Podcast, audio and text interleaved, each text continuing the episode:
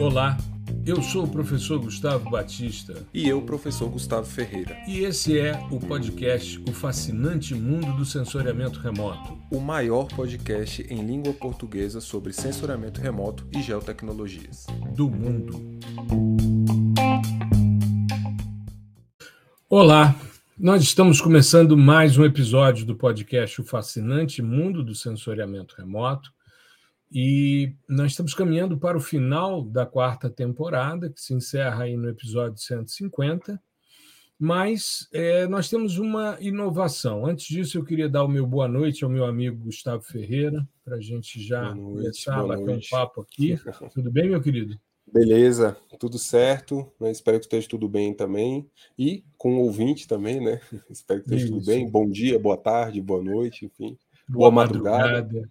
Isso, tem que cobrir todos os, os momentos do é. dia e da noite para o cara se sentir contemplado quando ouvir a sua voz. Isso, né?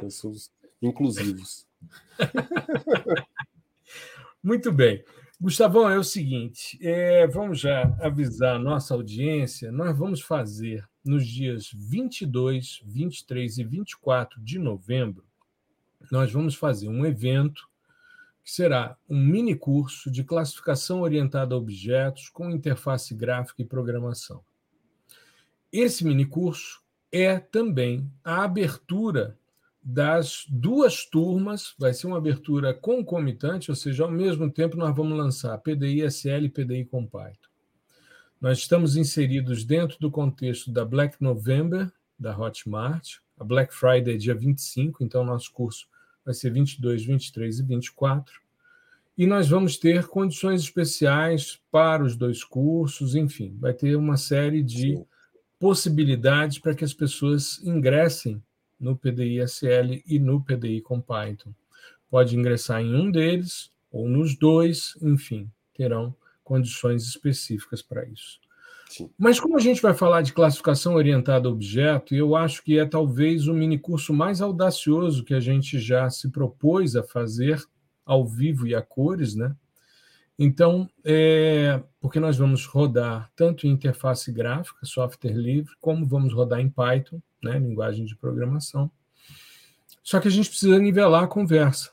Então, é, Gustavo e eu vamos fazer aí dos episódios 147, que é esse que nós estamos gravando hoje, até o episódio 150, nós vamos fazer quatro episódios de nivelamento de conversa para que a gente possa ir, de certa maneira, educando a nossa audiência para a classificação orientada a objeto.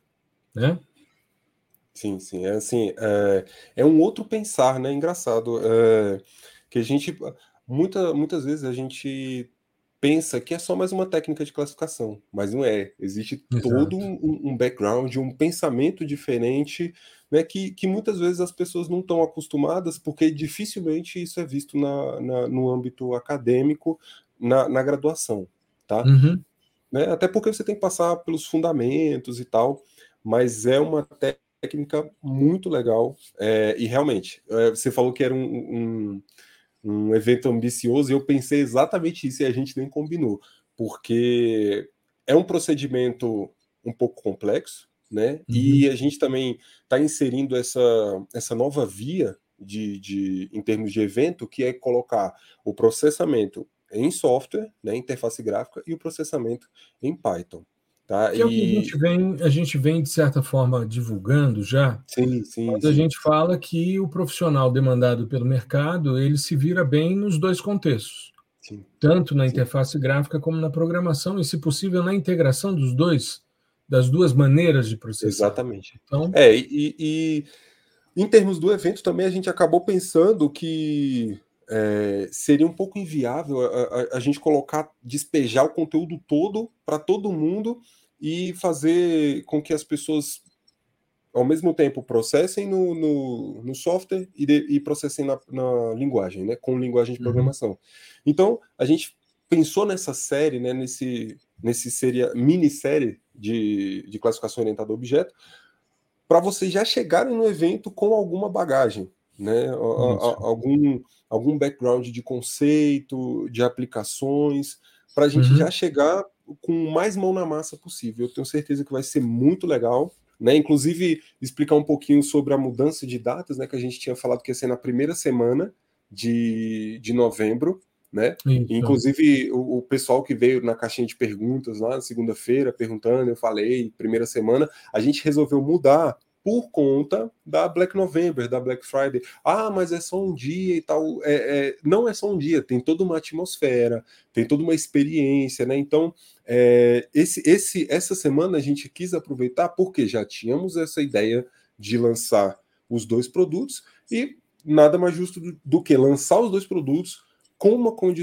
com condições extremamente especiais em uma semana de condições especiais, né? Em, uhum. No mercado em geral. Então a gente aproveitou essa deixa aí e colocou o, o, o lançamento para essa semana e aproveitou para fazer essa minissérie também, né? Porque a gente, agora a gente tem um tempo legal para discutir alguns conceitos, né? E hoje a gente vai falar do da ideia mais geral, né? E, e mais simples também, que está por trás da lógica de classificação orientada a objetos voltada para a imagem de satélite, né? Que é uhum. que são os planos de informação, não é isso? Exato. Episódio 147, planos de informação, uma outra forma de integrar dados. É, não só aproveitar a Black November, que é a, o mês mais ansiado, né, mais aguardado pela maioria das pessoas que querem fazer investimentos nas suas formações, mas também para a gente ter tempo de fazer um processo de nivelamento. Não só não só aqui no podcast, como também nas postagens e no envio de e-mails sobre as temáticas específicas para ir consolidando um processo. Eu falo sobre isso, é, e isso é uma demanda que os dois cursos vêm tendo, então também é uma estratégia para a gente montar dentro dos módulos de classificação temática a parte de classificação orientada a objeto, né? Isso é algo que a gente está implementando nos dois cursos também. E é, tem toda uma mudança de filosofia. Eu falo dessa questão com muita tranquilidade, Gustavo, porque eu fui da banca da primeira tese de doutorado no Brasil usando dados de alta resolução espacial. Uhum. Eu, em 2002, 2002, professora Magda Lombardo me convidou para ser examinador externo da banca do professor Edilson Bias, lá do Instituto, meu colega do Instituto lá de Geociências. Foi meu professor também. É, e o Edilson fez a primeira tese de doutorado usando dados Iconos 2. Esses dados foram colocados em órbita em 99 e foi a primeira vez que a gente tinha aí sensores com um metro de resolução espacial. Então, era toda uma, uma mudança de paradigma muito grande. Ele, a tese dele é, tinha um foco de atualização de base cartográfica usando esse tipo de dados, né, em, no lugar de uma, de uma atualização utilizando sistemas fotográficos, né, aerofotogrametria. E aí ele falava sobre exatidão, a questão de custos, enfim, foi uma tese muito interessante. E uma coisa me chamou muita atenção na tese dele, que foi é, uma, uma questão que depois a gente, inclusive, publicou um artigo sobre isso é, juntos, porque ele começou a fazer classificação desses dados e até então toda a classificação que nós tínhamos era a classificação pixel a pixel. Então, é, utilizando os algoritmos tradicionais, máxima verossimilhança, uhum. distância mínima, né, paralelepípedo, enfim, criavam-se as amostras de treinamento e aí se fazia a classificação. Só que o que, que acontece? Quando você tem uma alta resolução espacial, né, a variância intrapixel é pequena você tem uma quantidade muito grande de pixels puros. Sim. Quando você está trabalhando com média e baixa resolução espacial, os pixels mais generosos, a variabilidade interna é muito grande. Você tem uma diversidade de alvos para compor um valor de número digital, que é o resultante da integração de todo esse fluxo radiante refletido. Mas com dado de alta resolução, Não, você tem né, uma tendência maior a pixels puros e tal. E aí, o que, que acontece? Na tese dele, a gente via que na classificação, e isso aconteceu quando eu também trabalhei com os dados de sistemas fotográficos é, digitais, né? fiz um trabalho para Topocart, no simpósio de sensoriamento remoto de Curitiba.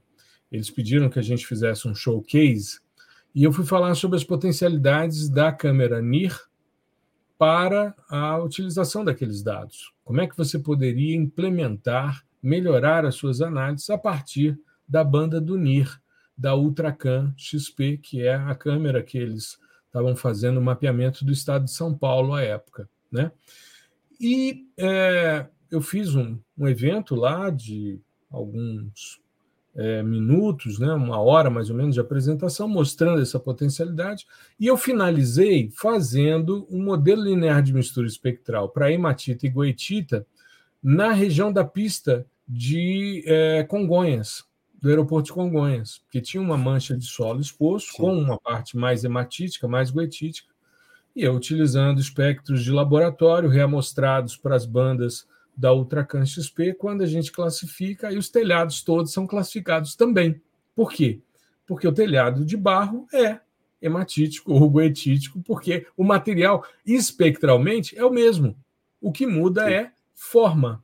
Né? Sim. O telhado, a telha, ele tem um, um, formato específico e o telhado tem um formato, uma forma geométrica estabelecida.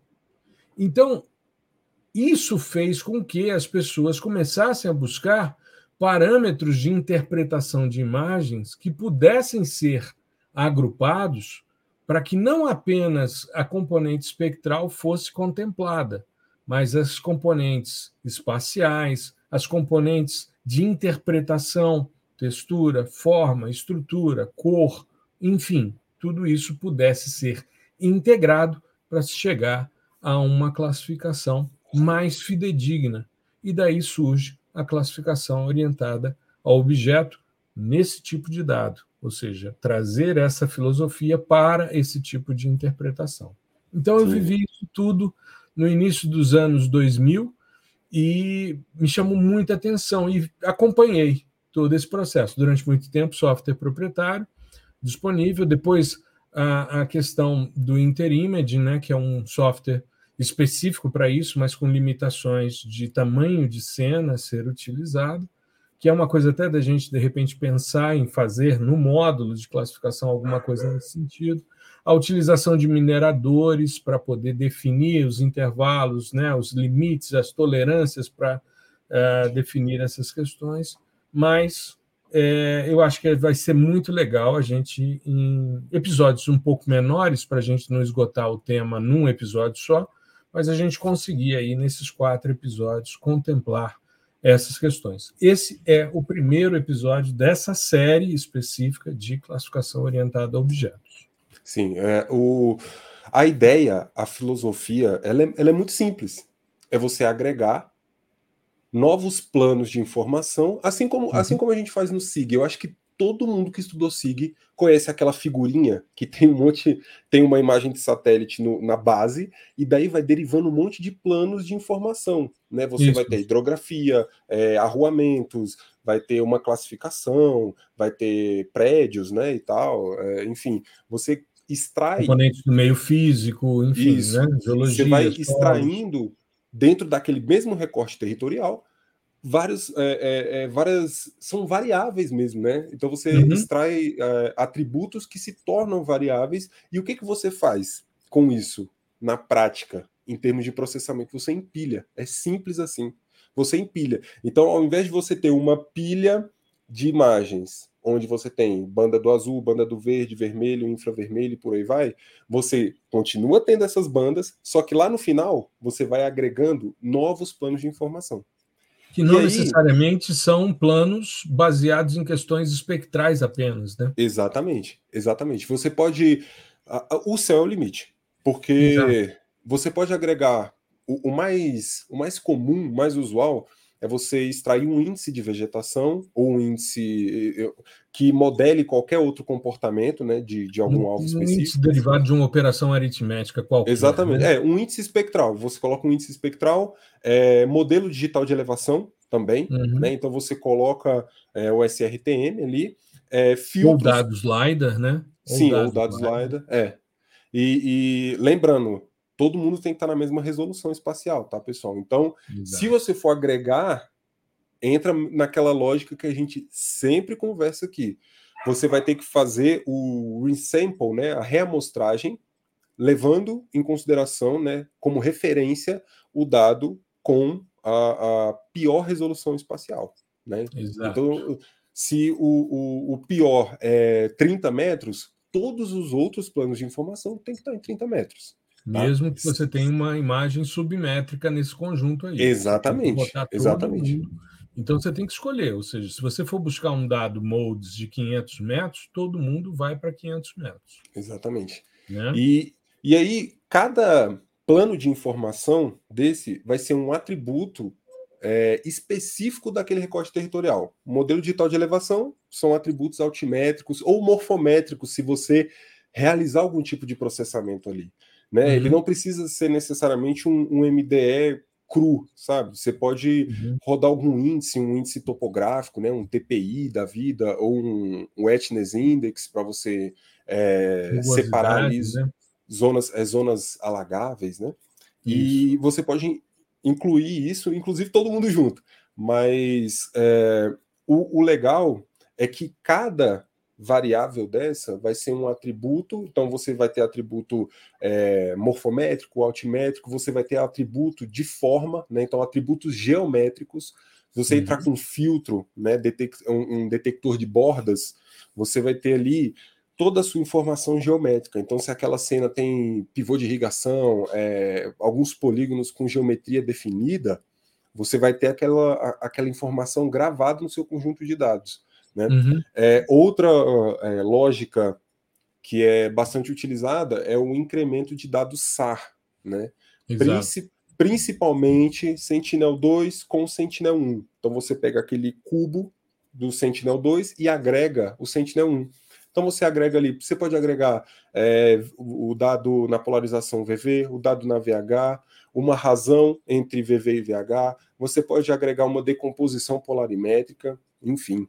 Isso aí tudo é, é, é, é possível e passível de estudo. Você pode entender a influência de cada atributo desse lá no contexto da classificação. Isso é uhum. é muito legal e, e, e, é, inclusive, é uma área é pouco explorada, né? Sim. Porque em geral a galera agrega um monte de plano de informação e pô, a classificação ficou legal, beleza? Mas qual é a influência de cada plano desse dentro do contexto da classificação? Eu acho que uhum. isso é, isso é muito importante, né? E, e aí é ideia aí para quem quiser é, publicar artigo, fazer TCC, enfim, é um trabalho super interessante porque ele agrega a parte de processamento digital de imagens, né? E é, é, essa parte de conhecimento do, do território, do espaço, uhum. né? Enquanto espaço geográfico que você está analisando ali. E, inclusive, falando de PDI, é, as técnicas de segmentação, né, que seria que é um, um, um, é, um passo dentro do, do, da classificação orientada a objeto, elas já uhum. existem de muito tempo.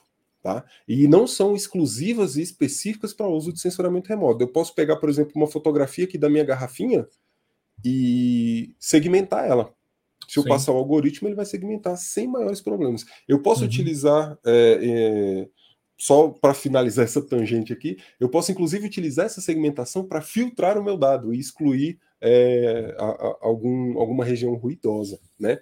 Aquilo Mas você não quer que seja classificado, né? isso, exemplo. isso. Uhum. Mas voltando para a lógica dos planos de informação, o processamento disso é muito simples. Agora, a implicação que vai ter no resultado é enorme, é gigante. Uhum.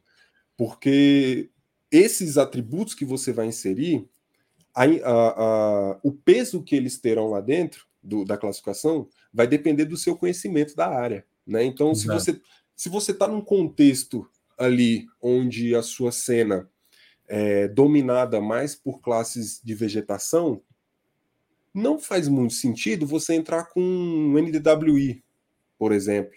Que é um né? índice para água. Né? Um índice para água.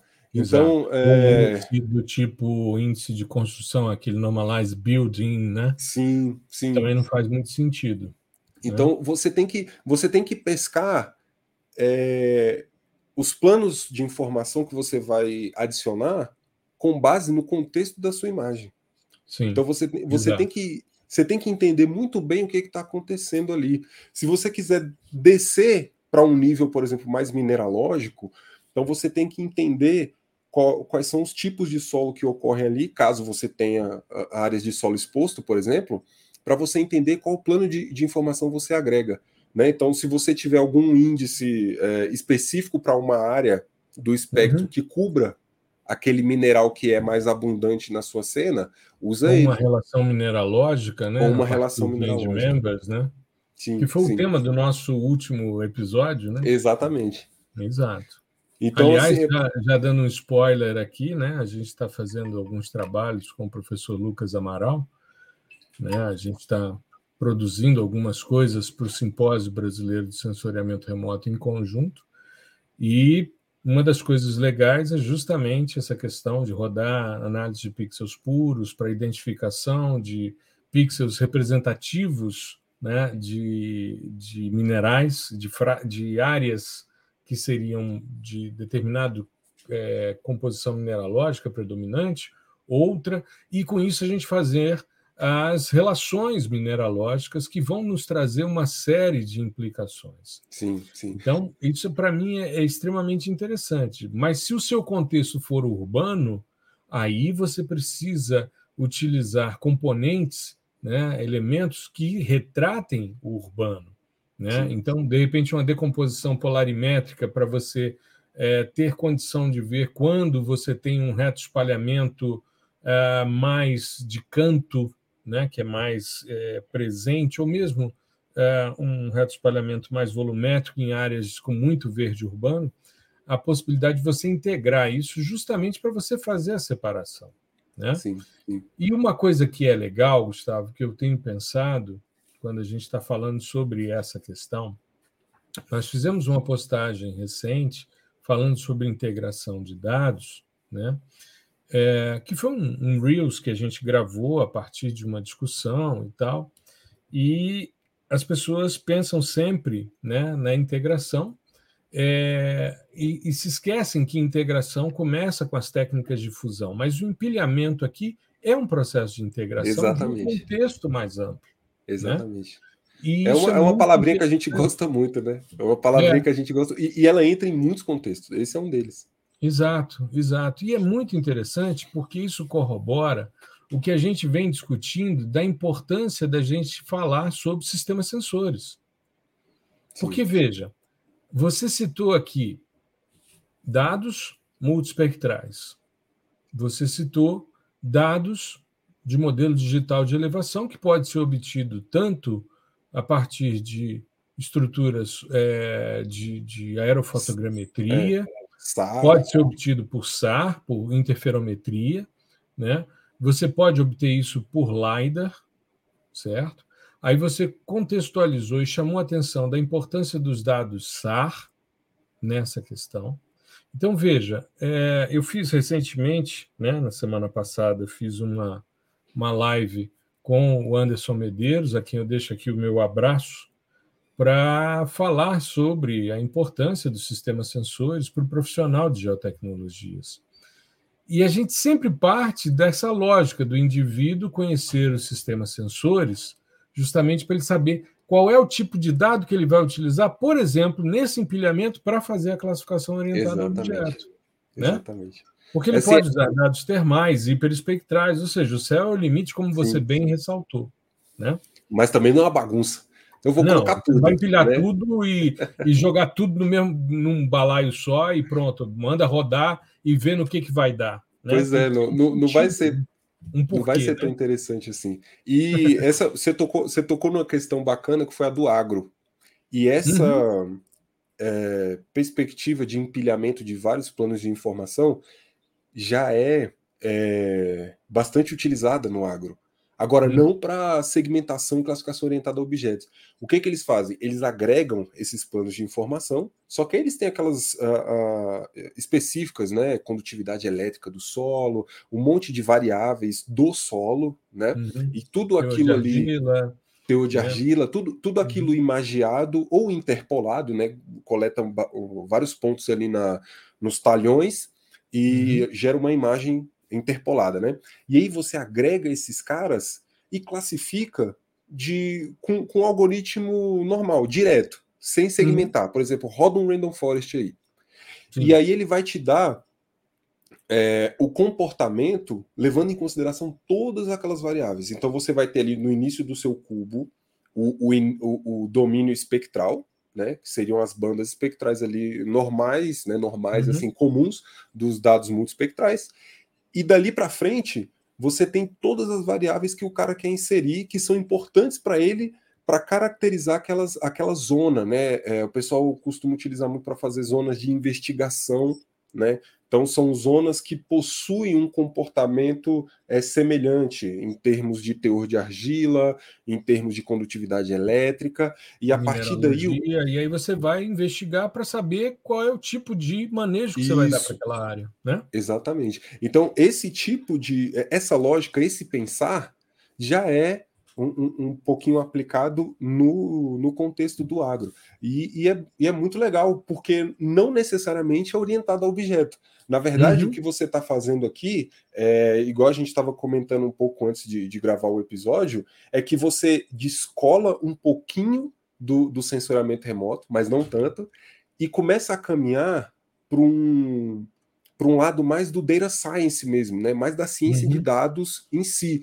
porque a, a, a, lógica da ciência de dados também é essa, de agregar o máximo de informações que você tem sobre um determinado fenômeno uhum. e jogar aquilo para o teu algoritmo treinar e entender o comportamento. Quanto mais atributos, quanto mais variáveis eu tenho que descrevem bem aquele fenômeno, mais é, com mais precisão meu algoritmo consegue aprender aquele comportamento para generalizar depois em um outro lugar. Né? Então, é, por exemplo, o pessoal costuma. Tem um, um dataset que é famosíssimo, que é de preços de casa, eu acho que é na Califórnia. E aí o, o, é uma tabelona que tem uma porção de atributos. Né? Aí tem. É, área, tem área da construída, né? Número de quartos, número de banheiros, é, se tem cerca, se não tem cerca, enfim, se fica no bairro X, fica no bairro Y. E aí a ideia dos caras é ir agregando cada vez mais colunas, entende-se por colunas atributos ou variáveis, para é, incrementar o modelo e chegar numa precisão é, cada vez maior.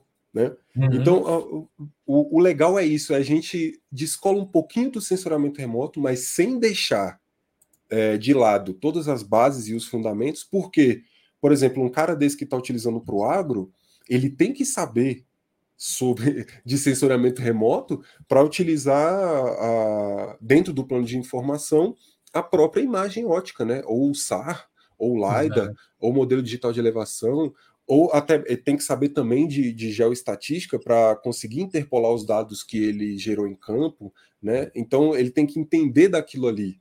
Não é deixar de lado e, e, e jogar fora, mas é descolar um pouquinho dessa, dessa interpretação que a gente tem mais clássica, né?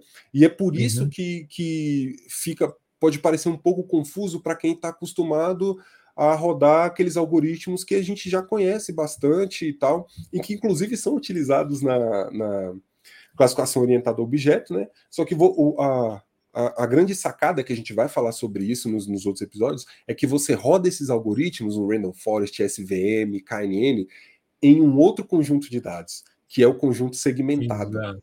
Né? É. E, e, mas assim, a, a, lógica é bem parecida, mas o pessoal ele, eles vêm muito é, desse caminho que é: eu tenho meu conjunto, meu cubo multispectral, tenho meus ROIs, desenho o ROI e mando ele classificar. Peço para ele aprender os ROIs e generalizar para o resto da imagem. Né? Uhum. Esse é o caminho mais clássico. E aí, quando você parte para a orientação objeto, começa a ficar um pouquinho confuso. Mas o, o, a lógica, né, o núcleo é esse de você agregar planos de informação. Exato. Eu vou aproveitar aqui o, o nosso amigo Christian, né, da Scripts Remote, que aliás hoje fez um, ele fez um comentário do episódio anterior, agradeceu que a gente citou a, a, qualificação dele, né? Mas pegando o gancho, o Christian me mandou também um depoimento muito bacana. Ele é aluno do sistema sensores e está fazendo justamente porque ele está implementando a parte SAR no trabalho dele, ele está trabalhando com áreas alagáveis no Rio Grande do Sul. E é, o Christian me mandou hoje um artigo que ele compartilhou também com o Jales e com. Acho que ele, ele, ele me mandou também no, no, né? no, WhatsApp. Isso. Sobre é, a utilização de Sentinel-1 para NDVI em áreas agrícolas, né, utilizando uma lógica de aprendizagem de máquina dinâmica é, chamada de hiperlocal. Hiperlocal. É, e me chamou muita atenção, é um grupo de pesquisadores de Israel, foi publicado agora em maio desse ano na Remote Sensing. Mas me chamou muita atenção a, a frase inicial do abstract. O índice de vegetação por diferença normalizada, NDVI, é um parâmetro-chave na agricultura de precisão. Ele tem sido usado globalmente desde a década de 70 como um proxy para monitorar o crescimento de culturas e correlaciona-se com o coeficiente cultura, índice de área foliar, cobertura de cultura e muito mais. Mas o que me chamou a atenção é isso. É a gente tem visto, né? A gente fez um trabalho agora de índice de vegetação com o Lucas também, e a gente tem visto como o pessoal da agricultura de precisão tem percebido as potencialidades que o sensoriamento remoto tem trazido. E nesse caso aqui, em especial, eles pegam o NDVI numa série temporal, tanto de Sentinel-2 como Landsat 8, e retiram os dados SAR, né, Sentinel, eles fazem uma relação nessas séries temporais aí, no que eles chamam de Sentinel em NDVIs para campos agrícolas, a sigla em inglês SNAF, né? Muito, muito legal, usando Random Forest, séries temporais, NDVI, SAR, ou seja, integrando os sistemas sensores, empilhando os dados. Não é classificação orientada a objeto, né? a lógica de segmentação não está prevista, mas se a gente for pensar nos processos de mapeamento, processos clássicos de mapeamento, o que, que a gente faz quando a gente vai analisar uma fotografia aérea para fazer uma fotointerpretação? A gente busca zonas homólogas. Uhum. E o que, que, são os polígonos de segmentação? Zonas homólogas. Às vezes Sim. há confusão entre eles, às vezes há. Aí você tem que mudar os parâmetros e ir testando e tal. Mas é muito interessante. Participei de uma banca recente de mestrado uh, o indivíduo tinha uma, uma imagem de drone, RGB, e aí ele saía usando filtros morfológicos, né, operadores matemáticos ali para, a partir de filtros convolucionais, para criar mais bandas. O que a gente percebe na classificação orientada a objetos, nesse início do processo, nessa integração dos planos de informação, é você ampliar o seu cubo de dados. Sim não necessariamente um cubo espectral, mas com um cubo com diversas variáveis, com diversos componentes que vão te permitir essa avaliação. E isso nos remete aos sistemas sensores, as potencialidades deles, porque recentemente também mostrando uh, os artigos publicados na Remote Sense of Environment, os caras avaliando uh, o nível de recuperação e de degradação de florestas a partir de trilhas termais de dados Landsat, TIRS, né? e você vendo em séries temporais como a temperatura, você desmata, solo exposto é muito mais, emite muito mais energia, é um foco muito mais quente do que uma área de vegetação preservada. Então, a componente termal pode ser utilizada? Deve, deve, desde que esteja com a mesma resolução espacial, para que você possa empilhar todo mundo e integrar os dados. Sim, Eu acho que a gente explorou bem essa temática. É, com certeza. O, o, tem, tem uma também, uma, um atributo, na verdade são vários, que são extraídos da matriz de concorrência de níveis de cinza. Né? Uhum. Esse nome gigantesco aí que assusta muita gente, mas é bem simples, né? E ela é bem utilizada também, bastante utilizada no contexto de classificação orientada a objeto, porque ela traz atributos de textura da, uhum. da, da, sua imagem, né? E você pode calcular esses atributos, são vários, tá? São vários atributos.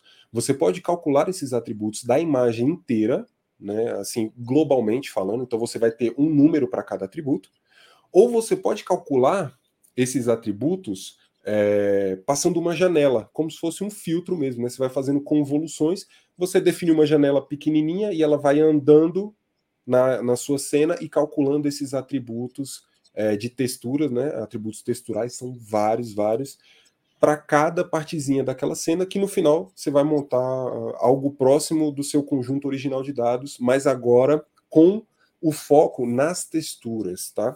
Inclusive, você pode rodar isso para uma banda só, para todas as bandas, e o processo, só o processo da, da criação da matriz de concorrência já dá um episódio de podcast inteiro. Né? Inclusive, fica a sugestão para a gente fazer aí depois do nosso evento, mas a ideia é co-ocorrência. Então, é a ocorrência de tonalidades né, semelhantes, levando em consideração é, uma distância definida e um ângulo definido também. Tá? Uhum. Essas tonalidades nada mais são do que valores de pixel, né? valores de, do nível de cinza para gente. Variações e aí ele vai... tonais. Né? Isso. E aí ele vai captando, você diz para ele o, o, ângulo ou os ângulos e a distância, e ele vai captando. E, e gravando numa matriz a quantidade de vezes que tonalidades semelhantes apareceram. Essa uhum. é a uhum. matriz de concorrência. Aí da matriz de concorrência a gente extrai vários a, os atributos texturais. texturais. Mas eu vou ficar por aqui com isso porque a gente pode é, pode ser interessante isso. aplicar, por exemplo, isso em dados SAR, né? Sim, não é muito, muito, muito aplicado, muito aplicado. Principalmente se você estiver trabalhando em áreas agrícolas. Sim, sim, sim. Né? Ou, ou, ou áreas agrícolas. É Áreas dissecadas com relevo mais movimentado uhum. também surte um resultado muito legal. Ou áreas que são é, que têm quebra de textura abrupta. Né? Então você está uhum. ali no, numa área mais movimentada e parte para um espelho d'água. Ou está numa área urbana e parte para um, uma floresta, né? Uhum. Uma área uhum. florestada. Ou um campo periurbano ali Isso. também, que dá uma variação tonal. Então, nessas, nessas, onde você tem essas quebras assim, muito pronunciadas na imagem, é muito bacana utilizar. E com o SAR funciona que é uma beleza. É muito bom. Isso. Maravilha. A nossa perspectiva para esses quatro episódios é não fazer episódios muito longos. A gente tem feito episódios normalmente de uma hora. A nossa perspectiva é fazer em torno de 30 minutos, 40 minutos cada episódio, para também não saturar você que nos ouve mas para dizer: acompanhe essa série, esses quatro episódios, divulgue aos seus amigos. A gente vai divulgar em breve, não nesse episódio, mas um pouquinho mais à frente, a página de inscrição no evento, tá certo? A gente vai divulgar, inclusive, a nossa nova estratégia né, de agregação, Gustavo e eu, que é o Geosensor. A gente já tem um perfil no Instagram. Nosso site está entrando aí no mercado. E é justamente esse ícone, deixa eu apontar aqui direitinho para ele, esse ícone que aparece ah, para quem estiver assistindo em vídeo no, no Spotify e no YouTube. Né? Na segunda-feira, às 5 da manhã, saem nos dois em vídeo. Sim. E nas plataformas de áudio também.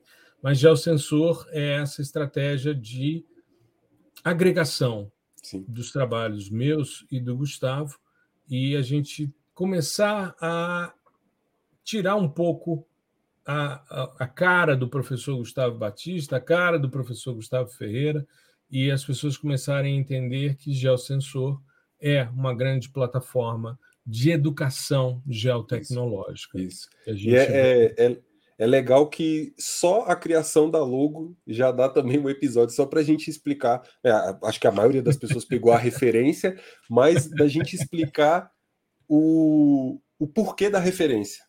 Né? Isso, exato. E que tem tudo a ver com agregação, integração, é, é pioneirismo, enfim, uhum. tudo, tudo nesse sentido que a gente quis passar, né? Só com essa logomarca aí que eu achei que ficou muito legal, ficou muito bacana. É.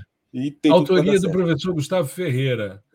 Autoria não, mas... do professor Gustavo Ferreira. Passa por todo mundo, tem todo um conselho, não, mas, tem, que, mas, tem que ter o crivo de todo dar, mundo. Vamos dar a autoria ao professor Gustavo, que realmente foi muito, muito feliz nessa, nessa ideia. E, é claro, daqui a pouco vem outra temporada aqui da nossa, do nosso podcast, né? e uma nova é, identidade visual também, para a gente poder é, mudar um pouquinho, né? Ficar um sim, pouquinho sim. diferente, enfim. Mas fiquem atentos aí, então, dias 22, 23 e 24 de novembro, mini curso, classificação orientada a objeto por é, interface gráfica, com interface gráfica e programação.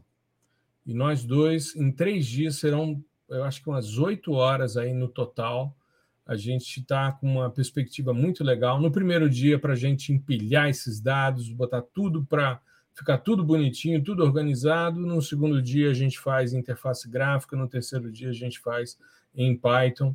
E aí a gente avança. Em Python, ou em R, ou em Julia, dependendo aí do Gustavo.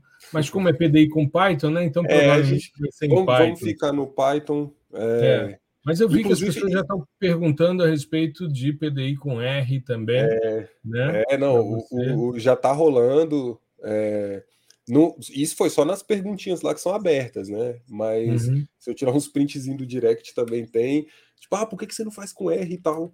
É, inclusive, dentro dessa lógica aí da, da orientação a objetos e tal, com R seria até mais simples de escrever. Né? Que uhum. o, é, eu vou vou ser bem sincero aqui, para aplicações é, espaciais, principalmente aquelas mais focadas para geoprocessamento, o R é, é, a escrita é bem mais simples, tá? Uhum. E tanto que o pessoal geralmente começa o geoprocessamento pelo R, e inclusive essa foi uma das dicas que eu dei num episódio nosso lá atrás.